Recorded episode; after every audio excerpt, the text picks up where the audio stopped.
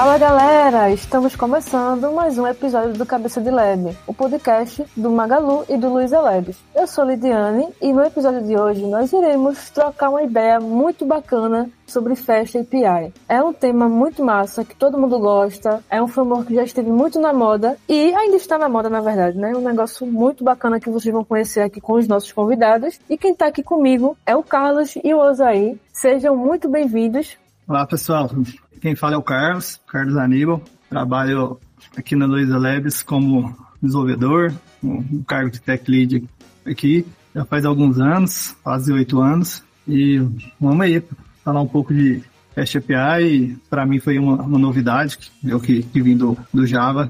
Então a gente vai conversando aí. Oi, boa tarde, sou o Zair. Eu trabalho aqui no, no Luiza Labs uns quatro anos, cinco anos desde que fomos adquiridos. Eu trabalho aqui com o pessoal no Marketplace do Magalu. Sou líder técnico e vem dando apoio aqui na parte back-end, puxando o pessoal na, na linha de desenvolvimento. O nosso foco é Python e estamos aqui dando apoio, para, como diz o próprio Fred, né, para digitalizar o varejo do Brasil.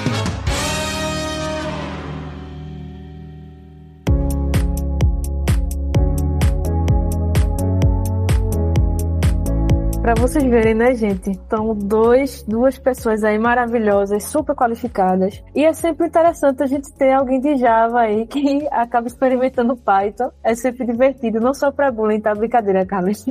Mas assim, fico bem feliz de vocês terem aceitado o convite, tá? De participar aqui desse episódio. Eu tenho certeza que a galera vai adorar, né? Todo o conteúdo, toda a experiência que vocês vão compartilhar aqui agora. E aí, para começar, pessoal, imaginem só, né? Que eu aqui, apesar de eu adorar Python, sou fã, super fã, eu ainda não tive a oportunidade de trabalhar ou de experimentar o Fast API. Apenas vi algumas lives, alguns experimentos, né? Que o pessoal sempre leva aí para os eventos de Python. E aí, é uma curiosidade muito grande, né? Por que, que o Fast API ficou tão popular, né? O que é o Fast API? Como é que vocês poderiam explicar aí para a galera sobre isso? Então, para quem não conhece, o Fast API, né, é uma tecnologia ou um framework né, de API REST, onde que ele garante no próprio nome dele, que é fazer a propaganda no nome dele, ser uma API tanto para entrega rápida, para consumo de informações rápida, e não só na parte de, de trabalho, né, operando, mas também na parte de desenvolvimento.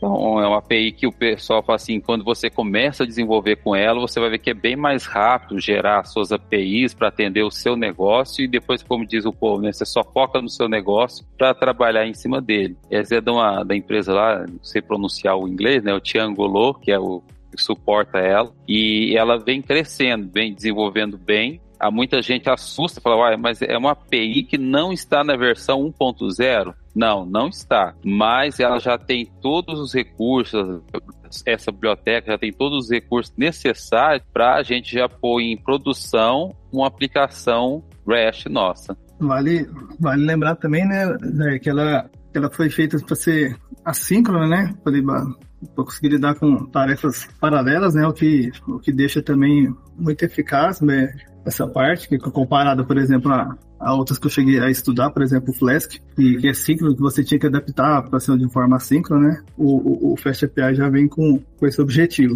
E além de, de uso de, de outras de, de, de outras bibliotecas, como o PyDent, né, para já na validação de dados. Então, assim, eu que comecei com Python já caindo direto no Fast API, comparando com o Spring Hash, foi uma adaptação bem tranquila. Achei bem tranquilo, bem. E uma coisa interessante, né? Vocês falando do, de que ele não tá nem na versão 1 ainda, né? E, tipo, quando a gente vai lá procurar um pouco da história, né, das tecnologias, eu gosto muito de fazer isso nesse exercício. Tipo, ah, por que então que criaram esse framework, essa linguagem, a partir de quando? E aí, tipo, 2018 foi ontem, né? Não faz tanto tempo. Então, Fast API 2018. E uma coisa também bem legal, assim, é que ele conta na documentação, né? Quem criou foi o Sebastian Ramirez. Para quem quiser ir procurar ele nas redes, ele é bem ativo, tá? E nas comunidades, nos eventos, ele também é muito participativo. E ele conta um pouco disso, né? Como é que surgiu a ideia, né, de criar o Fast API. Então ele disse, olha, as experiências em outras tecnologias é, meio que me fez criar o Fast API. Então ele não, ele é bom em muita coisa, tanta gente gosta, mas também tem a ver, né, com o que eu usei, com o que eu experimentei de outras linguagens, de outras tecnologias, né? E às vezes a gente acha que surgiu do nada, né? Mas geralmente vem por uma necessidade e o quanto que a gente vai incorporando né, nessas criações, né? Algo que você aprendeu que foi bom aqui, um gargalo que tinha ali, e meio que você vai juntando todas essas necessidades e acaba criando um framework, né? Por necessidade mesmo. E a outra coisa legal, né? Que ele é da Colômbia, né? Então eu acho isso muito massa, porque alguém aí da América Latina, né? Muito próximo da gente, né? Que, que faz código aberto, né, tecnologia de ponta,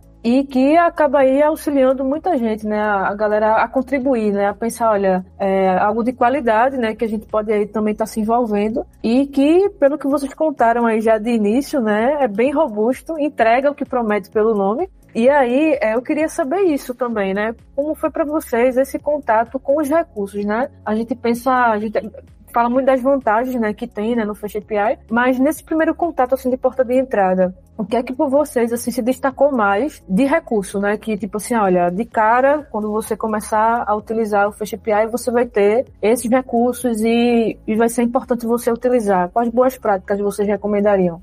No meu caso, quando eu vim do, do mundo já Python, Lidiane, o que aconteceu?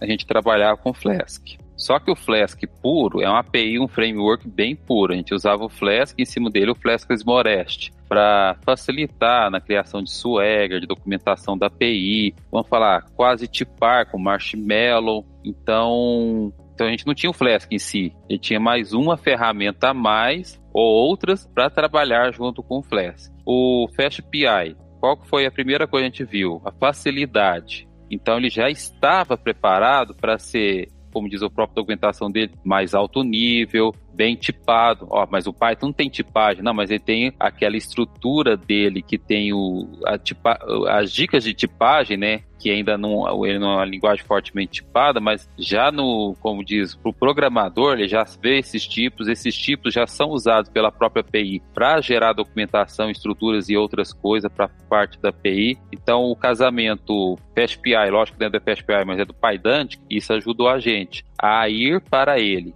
depois, outra coisa é o seguinte: no Flask, a gente tinha que achar biblioteca para tudo, para parte de segurança, para autenticação, para parte de, de, da própria é, tipagem, da, da, da, estruturação do Swagger. Não, o FastPI já entrega isso para nós, já veio preparado para isso. Então foi o primeiro ponto positivo que nós vimos. A parte, então, por exemplo, que eu quero documentar no Swagger, já escrevo meu código lá, já, ele já gera para mim a documentação, com exemplo, se quiser, e assim por diante. O pessoal, quando começou a desenvolver, viu isso também, que ficou bem mais fácil e ágil, tecnologia ágil, de desenvolver a, a parte do, do, de, vamos falar, do controller, da, do cara responsável para ser o atendente da parte da, de, de API REST. Outra coisa que também nós vimos é o seguinte, o Flask não estava performando em consumo, em velocidade de atendimento na, na, nas requisições de cliente. Aí o FastPI foi bem mais rápido. O pessoal que fez uma, uma, uma, prova de conceito, uma POC, e de tal forma que o texto vai dar, opa, realmente o FastPI é bem mais rápido. Só que tem um porém. Você tem que trabalhar com a sync.io do, do, a parte assíncrona do Python. Aí eu falei, pessoal, parte assíncrona do Python não é o async.io que muitos estão pensando que, que, muita gente veio do Node ou do outro mundo. Não, é o async.io é do Python, então tem que saber programar com ele, com as rotinas e aí vai. Então foi outra quebra de paradigma de sair do Flask para chegar para lá, mas que o pessoal aceitou e bola para frente. Aí nessa mudança de, vamos falar, do síncrono para o async.io, nós vimos que realmente teve grande entrega de, de otimização tanto pessoal no desempenho mais rápido para desenvolver, bem como também na parte da, da própria aplicação em si. Quando estava rodando, nós vimos que, a, que, o carro, ou seja, o consumo ou a aquisição de informações por parte do API A5 era bem mais rápido. O Zé já deixou claro aí, né, com o funcionamento do, das vantagens do Fast API. Eu, comparando, assim, a experiência que eu tive um pouco com Python antes, né, que foi foi mais algumas brincadeiras com, com scripts, assim, nada de, de criar um, um, projeto, né? O mundo aqui era javeiro mesmo. Então, assim, antes você tinha aquela declaração de, de tipos, né? O, o, Python oferecia, a, era dinamicamente tipado, né? E, e, o Java não, né? O Java já, já é estático. Então, quando eu fui utilizar o Fast API, já veio essa, essa dica do, do, do PyDentic, né? De, de o PyDentic ter, ter se adaptado a, a uma libc adaptada a funcionar com, com Fast API. Então, isso já ajudou a, a conseguir verificar os, os, os, a tipagem. Então, usando, usando o PyDent de forma de forma correta, né? A, o, o próprio FastPy facilita a validação e a manipulação de dados, né, para as solicitações HTTP, né, que ele oferece Square, PF, PAR. Então, assim, essas funcionalidades do FastAPI ajuda você a ter essa validação, né, e ter, e ter com documentação já tem até os tratamentos de exceções. Então, não ficou aquela coisa com uma experiência de Python que eu tinha que era meio, meio assim, ah, por que não valida só depois que, que eu estou executando o script que vai me dar essa, essa validação, né? No, no Java não, no Java você já, já pega o erro ali no, no próprio editor. E, e o Fast API não, já vem com essas várias, essas, como é que eu vou falar? Essas, já vem com, a, já vem com essas validações, né? Para do próprio editor já te mostrar que, o, o, que, o que, o que se, se a tipagem está errada ou não. Então, assim, para mim, foi muito, foi, foi, muito gratificante trabalhar com, com Fast API, porque, porque não me deixou, não, não me deixou assim falar, ah, por que eu não faço isso em Java?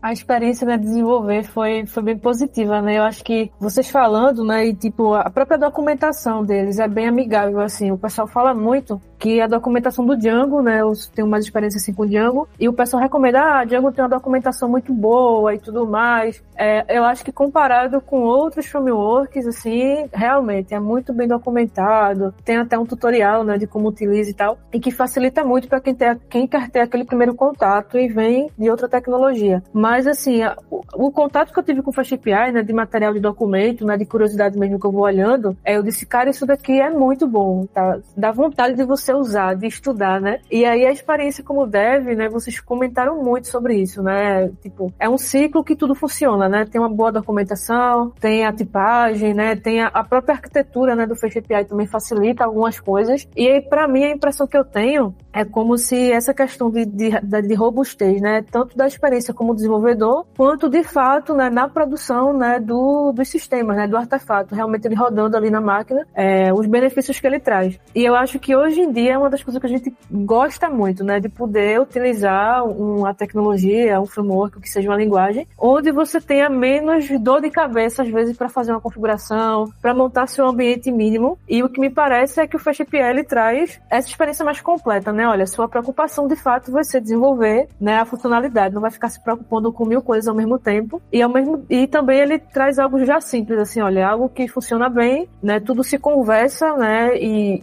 e é tudo muito bem planejado Por exemplo, uma coisa que eu acho um pouco é, ruim no Django para trabalhar com API é porque nativamente não tem. Né? Então você tem que instalar o, a biblioteca, né, o Django REST Framework, né? E aí tem devs que não gostam muito disso, né? Porque às vezes acha que já ficou muita gambiarra em cima disso. E aí, quando passa a trabalhar com algo mais enxuto, por exemplo, o Flask para fazer API, tem uma experiência um pouco melhor, né?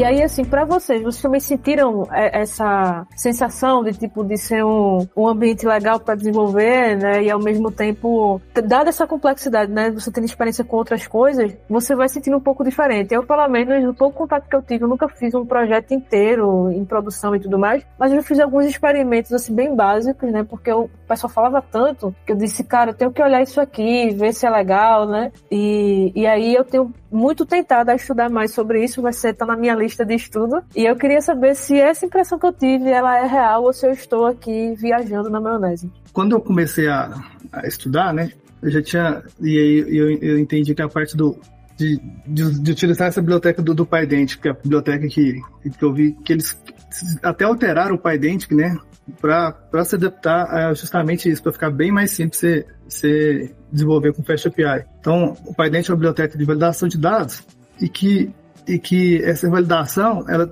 foi feita para foi feita para você aprender você ter menos código para escrever, ter, ter integração com a IDE, né? Você ter é, as ferramentas de, de análise. Então, assim, ele veio, veio para ajudar isso, né? E, e realmente, eu usei, eu usei o Visual Studio Code, né? É, me, me falaram para usar também o, o PyCharm, mas eu usei o Visual Studio que eu já tinha mais costume, e no, editor é, dá dicas de tipos de complementação, que eu, acho, que eu achei que talvez não teria, né? Dá dicas de tipo de complementação, e isso tipo, tipo não aconteceria se, se eu estivesse usando o Dict, né? Em, em vez do com, com, com o PyDent, né? E aí, quando você faz toda a declaração correta com o PyDent, que você recebe essas verificações de erro, é, as operações que estão do tipos incorretas, e além de na documentação ele deixar isso tudo é, detalhado para na documentação do, do, do Swagger, né, que ele, que ele cria embutido, então fica, fica bem simples de se descrever a,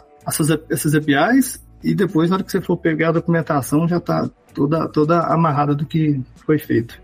É verdade. Ponto de vista do desenvolvedor no foco da API, vou usar o termo simples, é bem simples em relação a alguns outros frameworks, ambiente de biblioteca de, de API REST. Só que quem vem do Django vai sentir uma pequena dor. Qual que vai ser? Por exemplo, se eu estou trabalhando com Django e um banco que é SQL, tipo MySQL, MySQL My, ou Postgres, ele não tem nativo as bibliotecas já agregadas junto com ele para trabalhar com um banco de dados. Ou se você está trabalhando com o Mongo, já tem que a biblioteca nativa.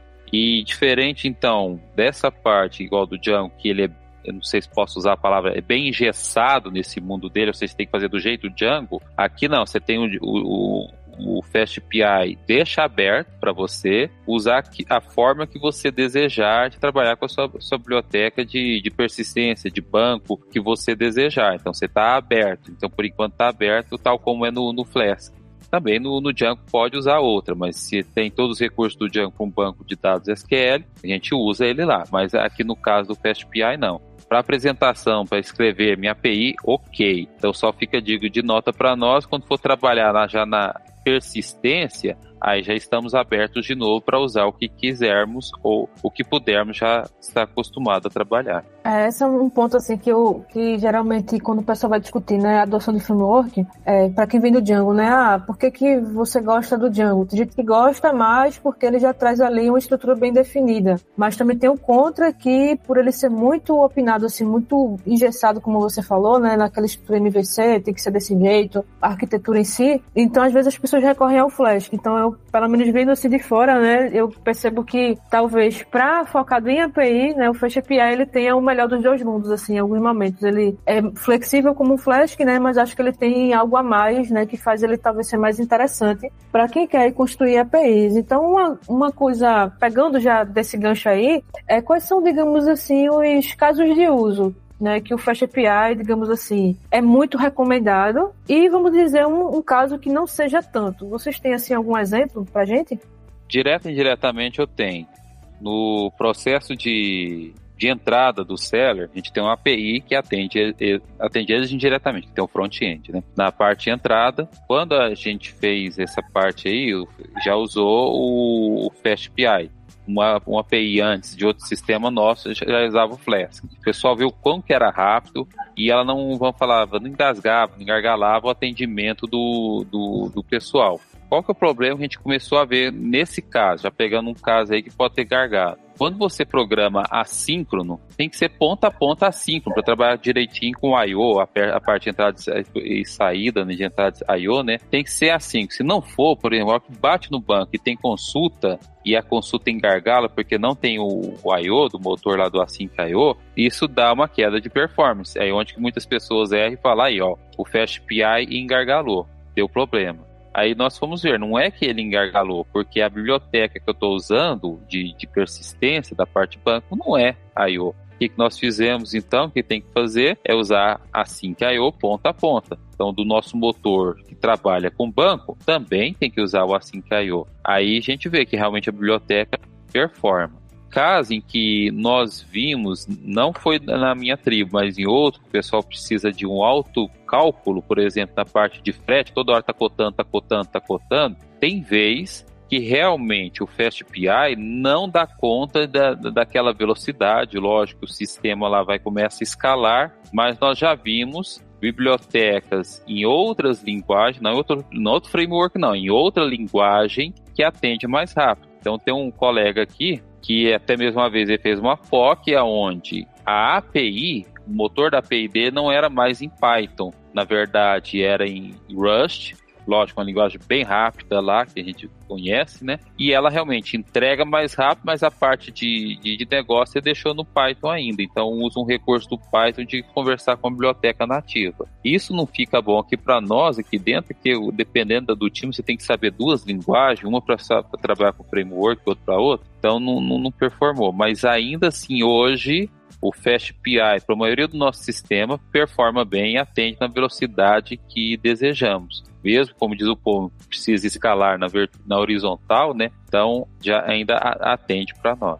É assim, a, a minha experiência é mais curta, né? Então, assim, a gente, a gente até teve esse problema mesmo também que o Zé citou de, de ter que criar uma, essa parte assíncrona, né? E a hora que foi comunicar com o banco, a gente estava usando a lib do, do PyMongo, né? A, gente, nossa conexão era com o MongoDB e a gente trocou pro, pro Motor, né? Do Motor Mongo, que aí faz a parte do, do I.O. foi foi mais, foi mais segura e mais garantida. De recomendação, assim, do meu ponto de vista, para um MVP, né? Para um, um produto inicial. Então, a Fast, ela foi bem eficaz, né? Porque foi bem simples e além da geração automática da documentação. Então, o MVP foi, foi bem tranquilo para o time aqui utilizar e, e, se adaptar. Então, acho que para um, uns projetos MVP sempre, sempre vale a pena, acho que utilizar o Fast API. Agora, eu ainda não tenho experiência com o que não pode dar certo, mas acho que o Zaire detalhou bem já. É aquela história, gente tem que conhecer sua necessidade e ver até onde atende, né? E às vezes, naquele momento faz sentido e ver ter outro momento que, olha, a gente precisa mudar e tal, e não tem problema, né? As coisas vão fluindo, né? Tecnologia também você não pode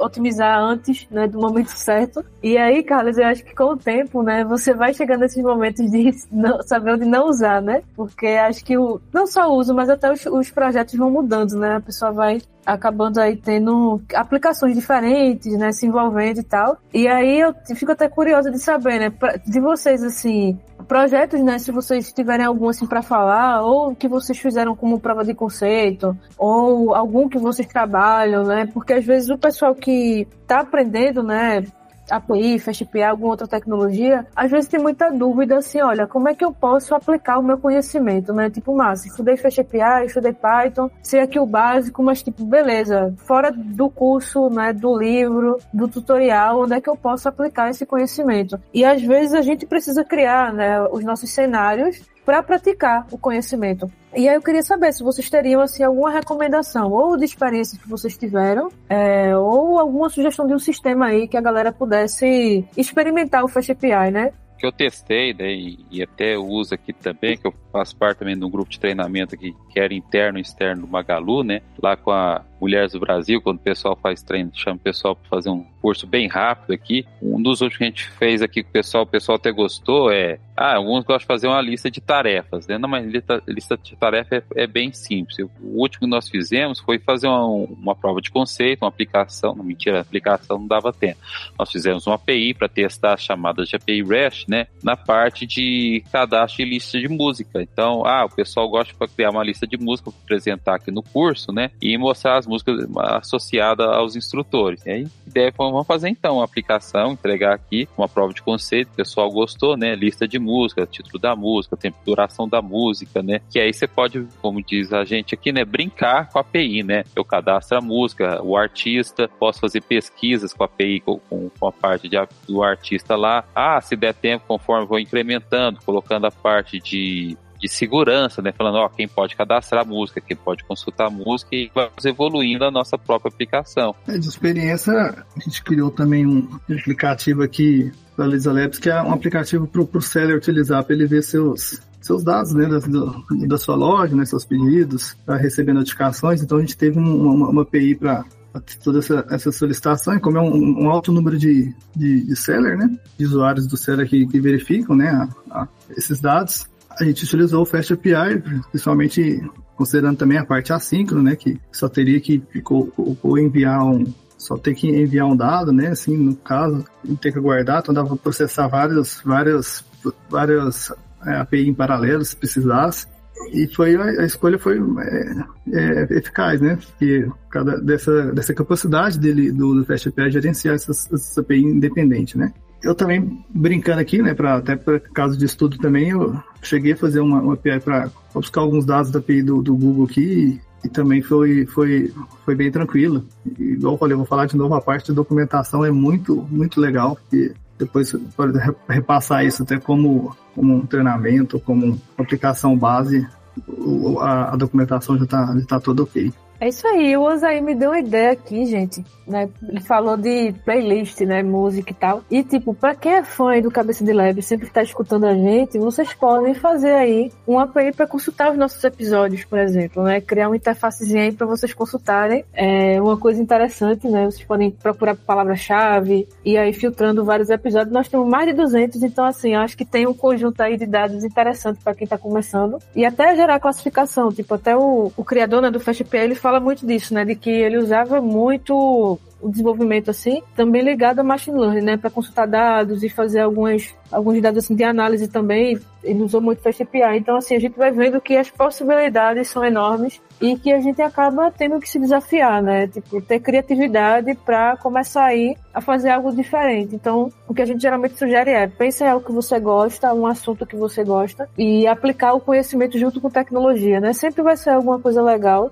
é, nesse meio tempo aí, mas o importante é praticar muito. E aí eu já tô aqui fazendo uma promessa pública, tá? Eu vou estudar FastAPI, acho que a partir do próximo mês. E aí, quem sabe, a gente vai ter um outro episódio que eu vou compartilhar aí o que é que eu achei da experiência desenvolvendo alguma coisa e também aprofundar um pouco mais, né? A gente tá aqui trazendo um conhecimento aí mais base, né? Não é básico, mas é uma base aí sobre do que é Fast API. Mas nós podemos ter outros episódios que a gente vai aprofundar, né? A gente citou aqui algumas palavras, né? Tipo Pydantic, por exemplo. A gente pode fazer um episódio sobre isso para vocês conhecerem um pouco mais dos recursos, né? E a gente vai aí trabalhando vários assuntos aqui no Cabeça. A gente tá quase chegando ao fim desse episódio, tá? Não saiam daí, continuem nos escutando, porque ainda tem algumas coisas interessantes que os nossos convidados vão compartilhar. Antes, né, do, de finalizar, a gente sempre gosta, né, de deixar recomendação é, de materiais de formação, né, de estudo, né? Tecnologia é uma coisa que sempre está atualizando e o pessoal às vezes gosta de livro, tem os que gostam mais de vídeo, tem um pessoal que gosta mais da documentação, tem um pessoal que prefere assistir, digamos, alguém fazendo um projeto, tutorial escrito ou vídeo. Caminho feliz, né? Olha, do início ao final ali uma aplicação que funciona 100% e depois a pessoa começa a explorar é, variações, né, naquele projeto e vai aplicando outras coisas do,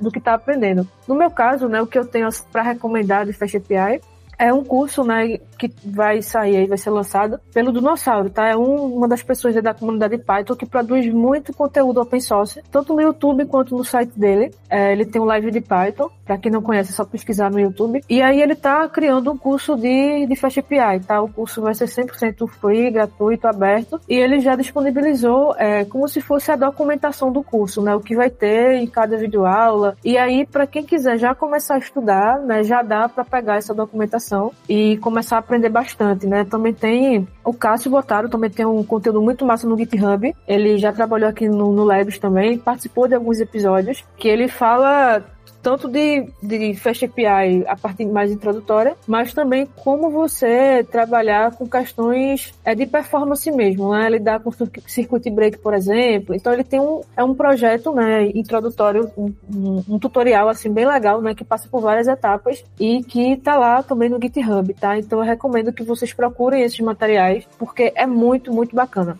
Da minha parte, em si, o próprio tutorial, a, a página do PSPI já é de grande ajuda para nós. Quem gosta de livro físico, né, papel, alguns livros da O'Reilly lá, é, acho que é o PSPI Modern Python Web Development, lá é, é meio carinho para alguns, mas serve também de base. Alguns vídeos da, da, da, internet, como dizer, agora eu não lembro de cabeça, tem, é, tem que minerar bem também, que tem alguns cursos que, que é bem bem direto mesmo e ajuda quem está começando do zero, mas tem outros cursos que já são mais avançados, você já sabe tudo e pode atrapalhar alguns e fazer desanimar. Então, o vídeo, por enquanto, eu não sei de nenhum agora, não. Então, vai direto no tutorial, no, na, na página do PHPI, tem em português, e ela está em tópicos simples, avançados e ajuda bem a gente no desenvolvimento mesmo. E até hoje, aqui dentro com a gente, é a base de consulta para nós, para dúvidas da própria API, quer na documentação ou para utilizar algum recurso que talvez a gente desconheça e aí aprende lá dentro da própria página. Eu também deixo a dica da documentação oficial.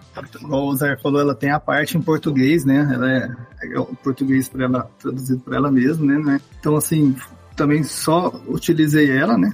Além do, da experiência de alguns colegas aqui do, do, do serviço. E é bem claro, é bem cheio de exemplo e você pode, pode utilizar que ela não vai te deixar sem resposta, não.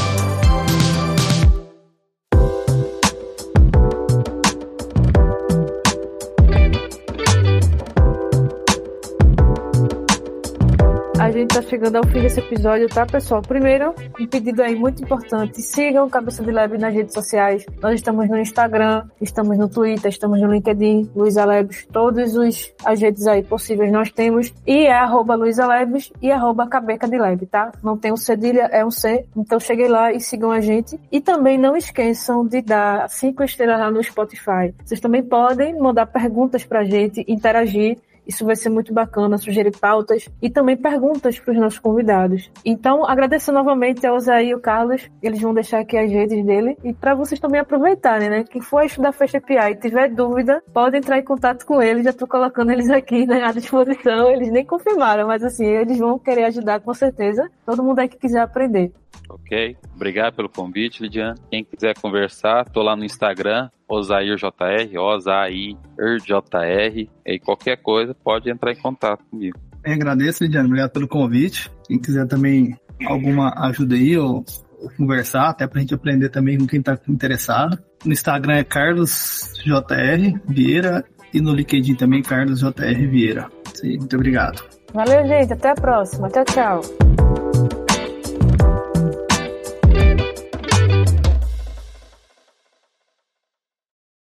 Este podcast foi editado por Radiofobia, podcast e multimídia.